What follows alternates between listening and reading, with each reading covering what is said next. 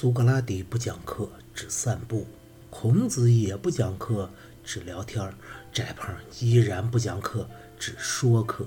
今天呢，翟胖想和大家说说诗说里边的高考难点，不多，就五条。大家看到屏幕啊，就可以看到这五大条。接下来，翟胖给您一一解读。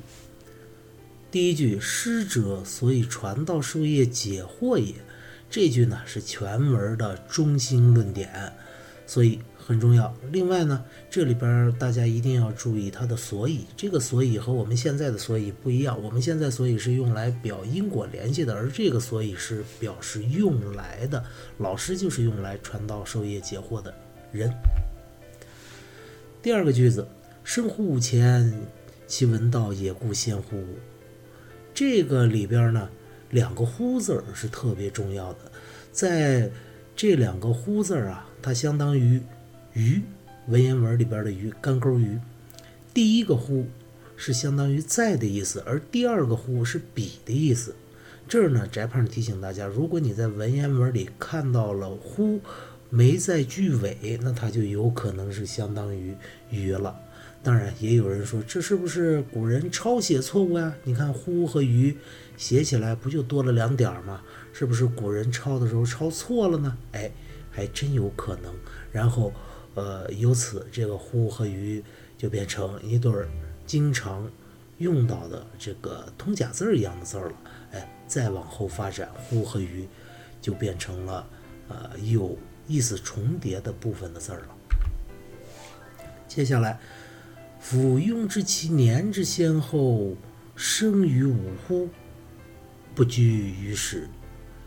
这两个句子里边啊，大家要注意这两个“于”字儿啊。刚才刚说了“乎”，这两个“于”呢，一个是比，一个是被。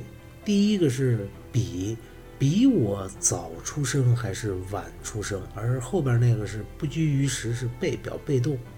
这儿呢，翟胖也是提醒大家。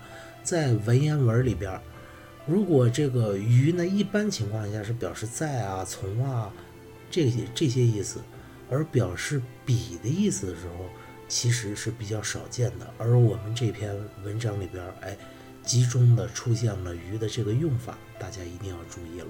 而不拘于时这个“于”呢，也是比较少见的，“于”表示被动，这在文言文里边出现的频率并不是特别的高。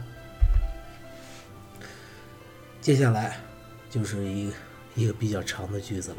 句斗之不知，或之不解，或失焉，或否焉。小学而大遗，吾未见其明也。这句话里边啊，第一个知是很重要的。句斗之不知，或之不解，这两个知是表示倒装的。它的正常语序应该是不知句斗，不解或。啊，这是所谓的这个宾语，宾语前置了。应该不知句斗嘛？句斗做不知的宾语，知是个动词，是谓语。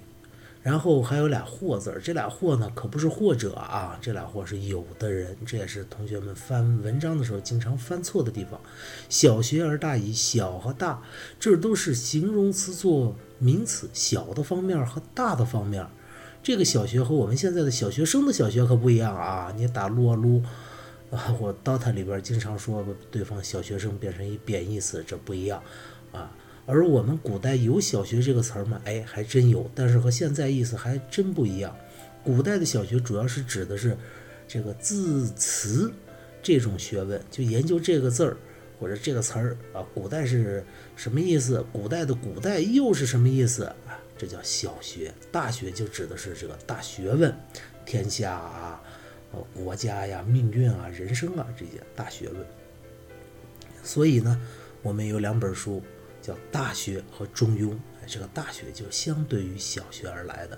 吾未见其明也，这个“明”本来是一个形容词，在这也是用作了名词，高明的地方。本来它明亮嘛。下一个句子：是故无贵无贱，无长无少，道之所存，师之所存也。是故弟子不必不如师，师不必贤于弟子。闻道有先后，术业有专攻，如是而已。这里边大家要注意三个地方。第一个地方是事故，这个事故就是所以的意思啊，两个事故都是。然后无贵无贱，无长无少。这个无贵无贱的无相当于不论啊，无长无少的无也一样。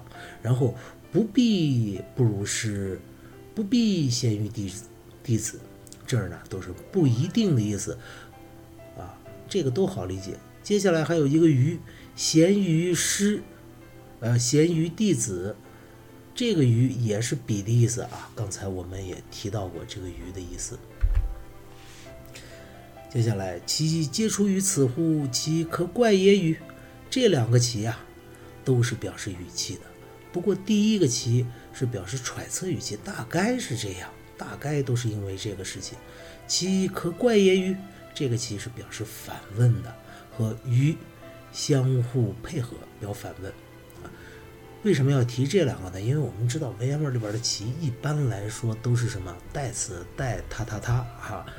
啊，人他物他都可以，也可以指代自己，或者是你第一、第二人称代词都能做啊。但在这儿，它可真不是代词了。这里就跟大家提一句：如果这个“其”字你翻成代词翻不过去，而它又出现在句首的话，很可能就是表示语气的。